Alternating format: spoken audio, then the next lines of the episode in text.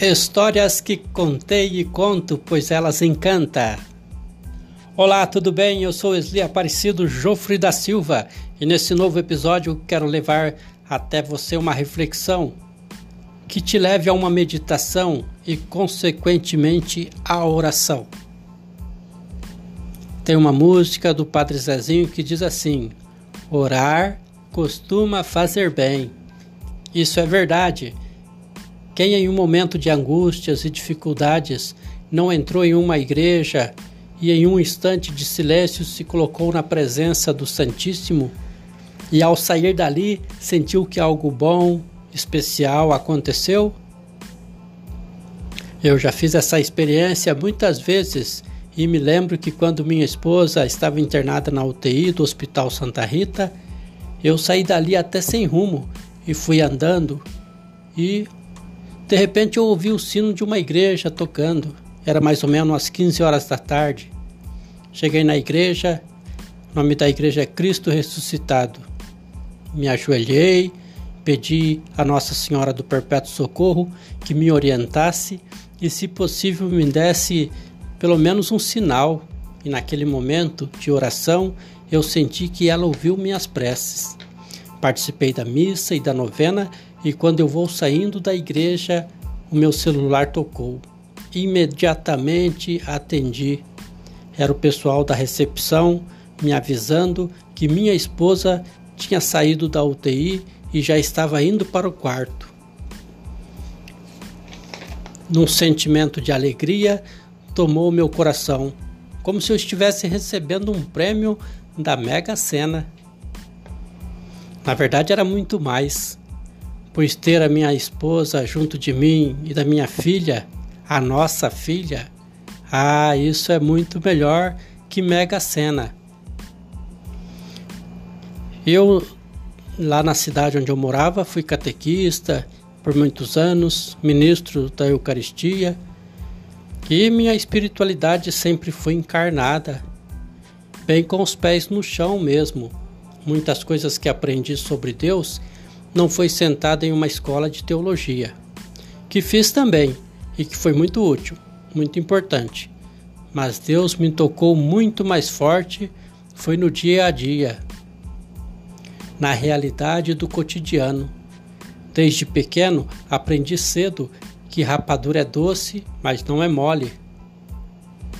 Aprendi também que o trabalho edifica o ser humano quando trabalhávamos, eu trabalhava em uma cerâmica, uma olaria, e como muitos dizem, né, é um serviço pesado. Eu mexia com barro, o saibro, para fazer a massa, que lacrava as portas dos fornos.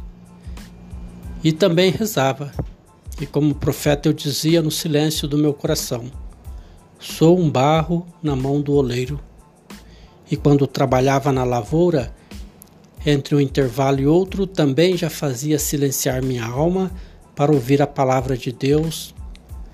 A minha Bíblia era um folheto de domingo que eu levava para o serviço, para ler novamente e fazer um momento de leitura orante. No Evangelho de João, capítulo 15, versículos de 1 a 8, Jesus nos diz: Eu sou a videira verdadeira e meu pai é o agricultor. Todo ramo que em mim não dá fruto, ele o corta, e todo ramo que dá fruto, ele o limpa para que dê mais fruto ainda. É verdade, em algum momento de nossas histórias nos sentimos podados. E só com o passar dos anos que vamos entendendo o porquê de algumas podas. Me lembro quando meu padre, na época, Padre Salazar, me chamou para ser diácono permanente. Eu e meu amigo, que também é padrinho meu de casamento, Ruberlene, o CPP foi unânime em aceitar junto com o padre. Só que eu era muito jovem, recém-casado. E quando cheguei no bispo da época, que era o Dom João Braz de Avis, ele olhou bem nos meus olhos, deu um sorriso e falou: Olha, você tem tudo para ser um diácono, menos idade. Você é muito jovem, nem tem filhos ainda. é bom esperar mais um pouco. Aquela hora eu senti a dor do, da poda, pois já estava sonhando com minha ordenação junto com meu melhor amigo. Olha como é quando é jovem. Nem tinha começado, já estava sonhando com a ordenação. Os anos passaram, mudou o bispo, veio Dom Noir, mas a ideia do diaconado já nem pensava nessa possibilidade mas fui somente entender o Dom João quando minha filha nasceu. Aí sim entendi. E aceitando a poda, com certeza eu consegui ser mais feliz. Como pai, como esposo, como filho e também como trabalhador, aprendi que devemos estar sempre ligado à videira. E sem Jesus não podemos nada. Hoje Há dez anos morando aqui nessa cidade de Maringá, continuo atento à voz do Mestre, pois, como discípulo e missionário de Jesus, meu primeiro projeto é a igreja doméstica e, na sequência, os outros afazeres, pois entendi que muito mais do que ter cargos e ministérios, o mais importante é ser igreja. Como um cacho de uva bem juntinhos, ser igreja na unidade e na diversidade. O batismo nos torna filhos de Deus, irmãos uns dos outros. No dia 3 de maio, eu e minha esposa Lucinéia completaremos 20 anos de casados e 10 anos de batizado de nossa filha Lorena. Inclusive foi meu amigo o diácono Ruberlene quem a batizou.